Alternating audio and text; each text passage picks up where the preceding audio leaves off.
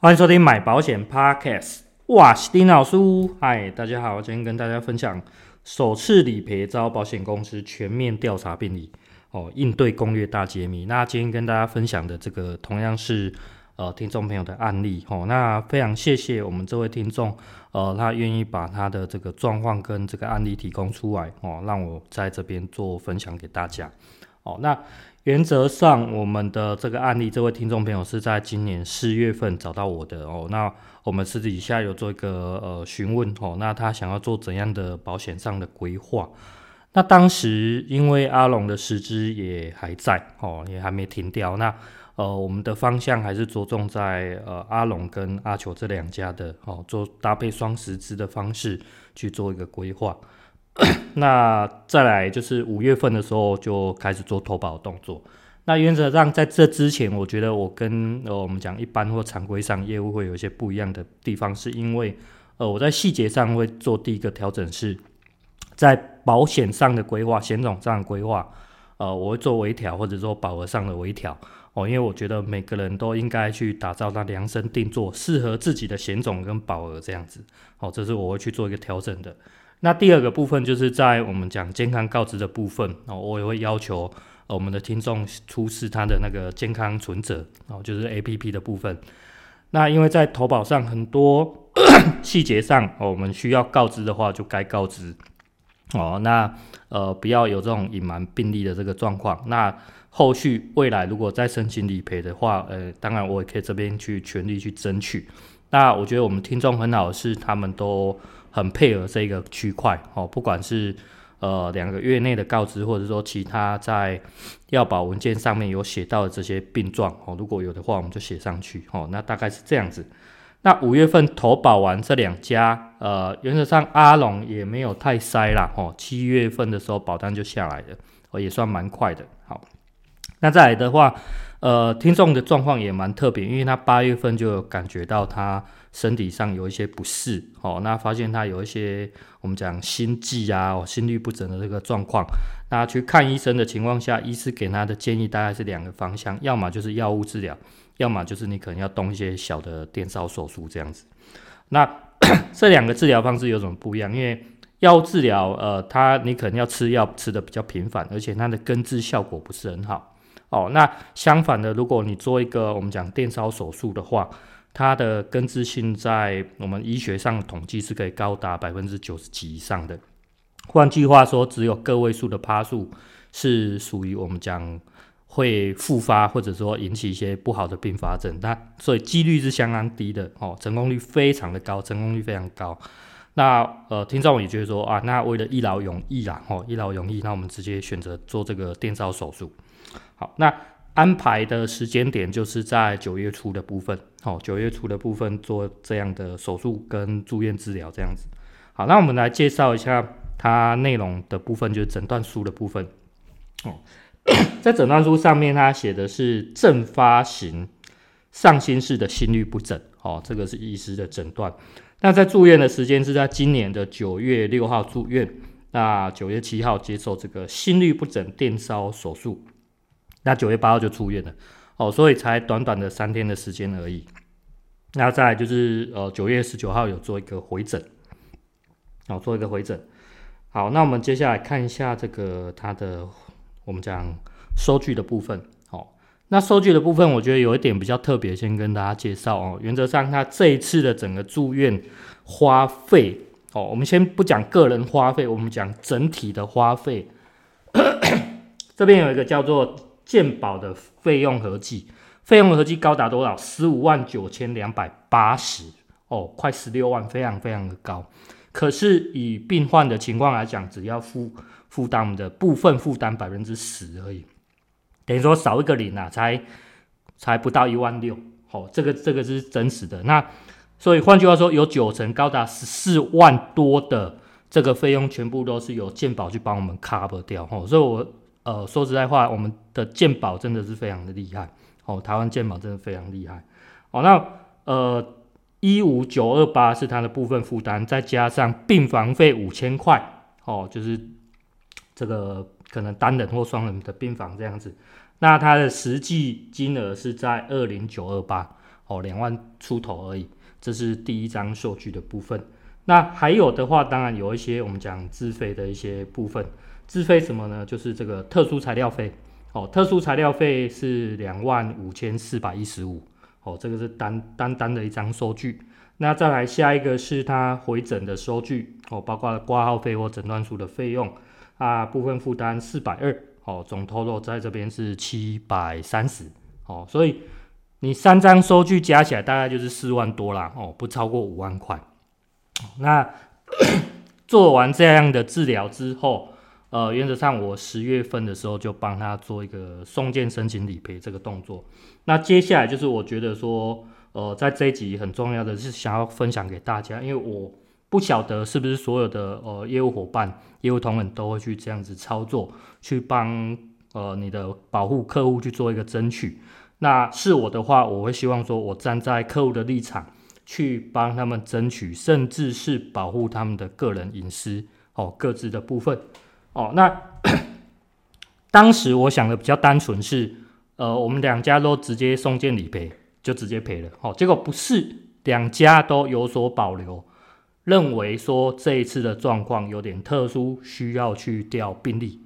那调病历，我们一般的想法只有医院的病历，但是这次状况不是。好，那我们看一下，呃，阿球，好，阿球这边发出的这个照会单的内容是什么？他需要补全的这个文件，第一个包括身份证正反面，第二个是健保局的申请书，哦，这就要调健保记录了。那第三个就是呃那一家我们去就医的医院的同意书，哦，那个病历要调病历。那第四个是同意查询及授权声明书，哦，这个之前我跟大家讲过，就是说保险公司要去要求去调这个时候，他会请我们签一份，哦，在你的理赔申请书的背面或者是下面。哦，要去做一个签名，那这个等一下内容我们就会再看到。第一个，我们来看一下，呃，他的鉴保的申请书的部分，哦，他都会直接帮你做用铅笔勾好，哦，或者说哪里要签名的，哦，叫你写一写。那最主要的部分看到的是他的时间，调阅的时间，这会是一个关键，他到底要调多久？哦，那这边他直接帮我写上的是一百一十年的五月。哦，到一百一十二年的六月，换句话说，他投保的月份在五月，往前推两年，他是他这次要调的是从你投保往前推，所以这一次的主要的调阅其实不是在于他的，我们讲实际九月份的这一次病例，而是他有点要查你有没有既往病史。哦，这个我不知道有没有出乎大家的意料之外。哦，所以这个也是我觉得很特别的，跟大家去做一个分享。那里面他选择的是简易格式，那对于保险公司来讲，他也只能选择简易格式，另外两种格式都是要我们的保护本人才可以去做一个调阅的哈。哦，大概是这样子。那下一张是他的该家医院的调阅的病历的同意书哦。呃，第四点里面有写到他的查询疾病的名称哦，心律不整，然后心脏疾病。那自一百一十二年九月十九号，那要往前回溯三年。那他这边蛮特别，就是说有写到哦，不得超过五年。这个我相信是呃有一部分的医院会有这样的限制哦，不能调超过五年的病例。好，那这边大家有没有注意到这个时间点有不一样？哦，他这边写的是九月十九，往前推三，那往前推三年调到什么？是一零九年的，诶，跟健保病例是不是不太一样？好啊，来再来，所以这边我就觉得有点怪怪的。再看下一个，下一个在他们家的这个同意书上面，哦，同意书上面他写到他的签章日往前追溯七年内的就诊，哦，而且不限科别相关的一些病历资料。好，这边的话，呃，他并没有写上所谓的时间点，哦，那时间点，那所以在这边我就会觉得很奇怪。哦，那我第一个步骤就是说，我先去跟这个我们讲理赔人员去做一个讨论，哦，讨论讨论什么？呃，你既然希望呃保护这边调阅病例，那你必须要呃确认时间。那原则上你两个东西的时间点是不同的，那这样的话，我觉得前后有点不一。所以我在跟对方讨论的时候，就会讨论到一点说，难道医院的这个我不能只调到一？百一十年的就好嘛。哦，那他说不行，是因为他至少至少要跟鉴宝调的时间要一样。好，那我就说那好，那简单。那如果今天我们不按照格式，因为它的格式只有写回溯几年，要么是二，要么是三，它没有一个很很干脆利落的方式，所以我就跟他回复说，我这边请保护直接我们亲自自己去调阅就好了。哦，那调阅到什么时候？调阅到一百一十年的五月份，就是切起这个呃你要查询的鉴保记录这这一块。哦，医院的部分也同样是这样子。哦，所以在这样的一个沟通跟协调之下，呃，阿球那边的理赔他才愿意，哦，他才同意同意呃我们自己去处理这样子。哦，所以我觉得有一个部分是因为你往前调多久，第一个我们不晓得，那你这方面的部分是不是业务员会去帮你处理掉？因为你在更早之前，我相信这所有的病例都是属于各自的东西，哦，全部都是属于各自的东西。那要在这个本人他当当事人同意的情况之下，那这个东西是我觉得业务朋友去可以去做到去做一个调整跟沟通的，哦，所以 阿球的理赔这块大概是这样子处理。那因为我们也不需要请保险公司调，所以。这个他们家的那个最后的那个同意书，我们也不用签回去。好，大概的做法是这样子。好，这个是我们讲 阿球的理赔。那接下来是看一下这个阿龙的这一块。哦，阿龙的理赔照会怎么写？哦，他写的其实很乱。他写的，他发照会来，其实我看不太懂。哦，那第一个他写其他什么？呃，并发经历时间久 就等于我告诉你，他前面那没什么发生过，我根本不晓得哦，所以我没有很清楚这一块。那再来第二个，呃，他在要同意这个病历的资料查询确认书，就是他们自己家的那个同意书啦，哦，要签名盖章。那第三到八点，为什么我这边会特别把它用那个框框弄起来？是因为他，我如果没弄起来，我一开始我会看不懂，你知道吗？哦，他补下面的所有医院的同意调查的这个同意书，哦，以及这个我们讲身份证正反面这里，哦，所以他不只要调鉴保局的，还有四家医院，四家医院，所以他也是一样，他其实跟阿球的做法有一点像，只是说他想要查的更彻底，哦，更彻底，就是我要一家医院一一一呃一家一家这样先调回来，哦，那。当下我是看不懂，那我我有跟他们理赔再确认哦。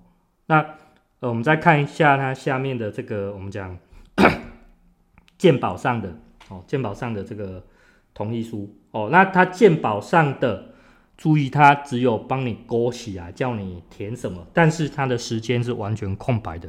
哦，他时间是完全空白的，所以在个这个区块大家要去注意。如果你今天填一个空白支票给对方，是一张是一件非常可怕的事情。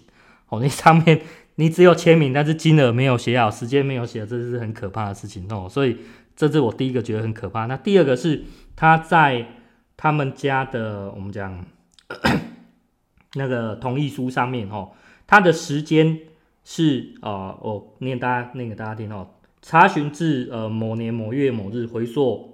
呃，往前回溯某年哦，不得一样，不得超过五年。这个是他们家的同意书哦，写法跟其他的有点像，但是一样都是空白的哦。所以在这一方面，我就想说，那我既然阿球已经有明确的时间调阅时间点了，那我可不可以跟他做的一样？好，我可不可以跟他做的一样？这个就是我后来在跟阿龙的理赔上这个做一个沟通。我一开始跟他询问的方式是说啊，你们要调几年？他跟我讲说他要调三年，我说三年哦哦，那三年的话，呃，可是另外一家我们这边谈的是调到一百一十年的五月，那我这边可不可以比照办理这样子？哦，后来他是决定说哦，OK，哦，那两家调阅的时间一致就好，那一样由我们保护这边自己调阅，哦，我们再提供就好了。哦，所以在谈的时候，当下我觉得很清楚的是，我们就只有单纯提供鉴保的记录，还有。该医院住院的那家医院的一样到一百一十年五月的病历，哦，再往前那个就没有了，哦，再往前我们就不提供任何资料了，哦，到这边为止，我觉得这是我身为业务人员，我会尽尽力去为保护做到的地方，哦，呃，也保护保护的他的个资的部分哦。我觉得这个是我我不晓得你的身边的业务朋友有多少人会去做，但是我觉得这些都是很重要的细节。好，那那再来就是说，我们请保护这边去调阅哦，那我们也跟他说明哦，那当当下的动作其实是蛮快的啊，哦，就不管是 我们讲病例也好，呃，因为病例当天就可以申请到，那再来就是健保局的，健保局的话，有时候呃。里面的人员可能会拖一下时间，哦，那他们如果当天没有处理的话，可能就是要再隔好几天。好，没关系。那后来我记得就是在十月的二十四号，哦，十月二十四号，两家公司我联络好之后，那就直接请我们的呃保护去做一个调阅了。哦，十月二十四号。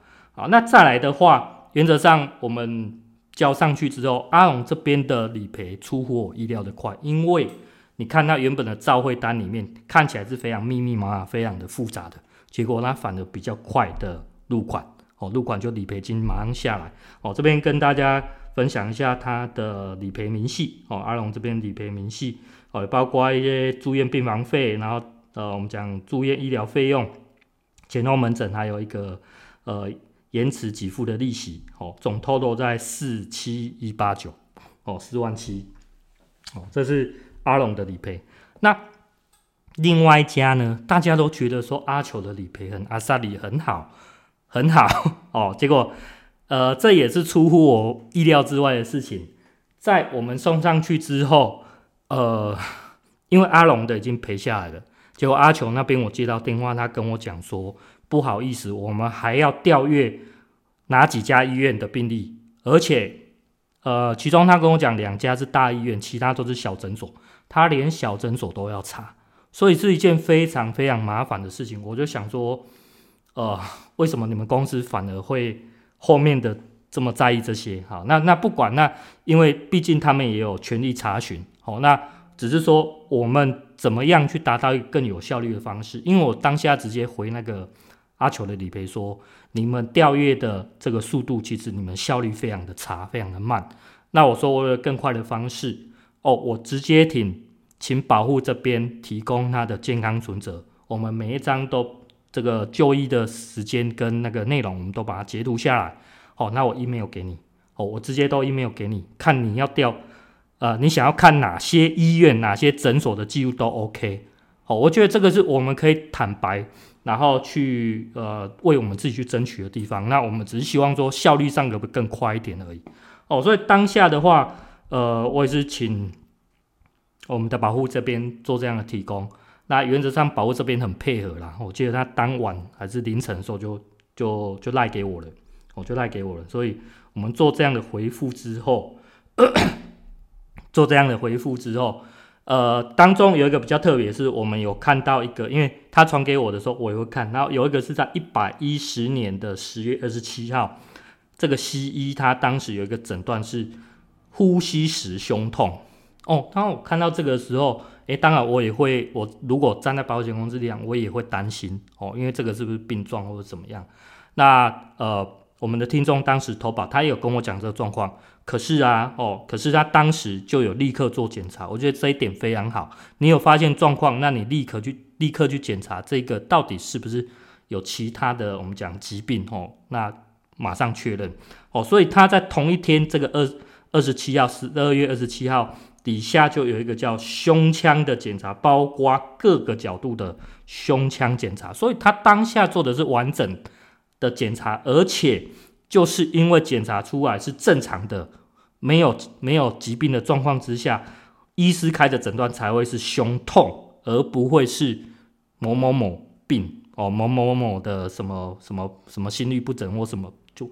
这个东西就完全不一样了，所以我我看到这个时候，我其实我也非常信任我们听众，他当时也没有对我说谎，我觉得这一点非常的好，好，所以再来就是呃阿球那边他也会看到这边的资料，哦，所以我就说好，没关系，如果你们公司怀疑的话，你要再要求进一步的调该家医院病历，我们可以配合。可是他那时候很觉得很龟毛，是他那时候还是说他小诊所也要再重新调，我说我说你们。去跟你们那个谈看看、啊，主管谈看看，可不可以大医院这两家调就好？哦，后来也是他有让步啦，哦，他有让步，就说调这两家。那这两家大医院比较麻烦的地方是一家在北，一家在南，哦，所以两家地区相隔非常的远。那我们不可能说为了这个单纯调兵力，就是专程跑一趟。那后来的解决方式是说，就近的这一家，我就直接请我们的听众保护自己去调阅。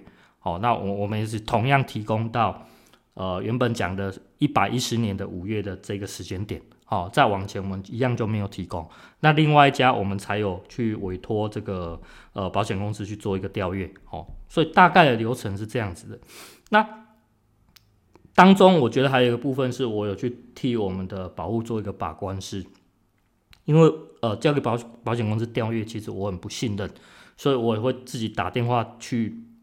这两家医院里面去询问说，诶，如果我是保险公司，我调阅的话，它上面的时间怎么写，怎样怎样？因为我怕他会乱写。哦，那呃，求证之后发现医院这边其实没有办法控制啦，因为他写什么来，他们就收什么，他们也只是秉公处理而已。那我觉得阿球在这边还不错部分，是因为他的第二份照会给我的时候，他时间点上面都有写好。哦，他要求的时间都有一步的写上去，所以我我在后续的话，我也是愿意这个就是放心让他去调了哈。所以最后我们的处理方式就这样，一家自己调，一家保险公司调。哦，那原则上这一件还没有理赔结案，还没结束。哦，那我只是先跟跟大家做这样的流程跟这个案例的分享给大家这样子。哦，那大家遇到的时候，我相信你也可以去争取自己。呃，该有的权利，或者是当然，我也希望说你的呃，你的个人的业务，你的服务人员可以去帮你做这样的处理，我觉得是更好的。好，OK，那基本上我们的案例分享是到这里。好，那后续的话，呃，因为关于我们讲电烧手术这个哦，我要认真讲，电烧手术它其实在你的保险的条款里面是找不到的，哦，是找不到的，甚至。呃，跟大家明确的讲，它不在二二七手术里面哦，它不在二二七手术里面，因为我当时有再去确认，虽然这次我们的听众他是住院，所以在实质实付上住院这件事情都已经达成呃理赔的必要条件了哦。那可是如果你是站在买手术险，我们讲纯手术险的立场上，在理赔上其实是有难度的哦，因为它不在二二七哦，所以跟大家说明清楚。那除非你。呃，大家如果买的是一些比较新型的条款，这几年出现的，你看，呃，撇除掉二级，它还会有所谓的特定处置项目，哦，这个东西也许才有机会理赔到，哦，那更完整的一些，我们讲这个手术名称，或者是说这个手术里面还有分什么样的治疗哦方式，它其实还有很多的细节跟名称所在，那这一方面我就是留在我们的订阅会员的频道里面。好，那这个是我想说给大家一个彩蛋。那呃，有兴趣的朋友，那欢迎加入我的这个 Podcast 的订阅会员。OK，哦，那剩下的我希望说，诶，大家如果诶不想觉得说不想再去加入啊，你要自己查询也 OK，哦，我觉得都 OK，就是把这样的状况跟这个经历哦分享给所有的朋友。哦，那最后呃跟大家讲一下，呃，如果你要加入我的这个 Podcast 会员哦，记得先私讯我。哦，私讯我，我这边才会再做开放，给你去做一个加入。哦，那我们今天节目就到这边。那喜欢的记得按赞、订阅、分享、开启小叮当。大家再会啦，拜拜。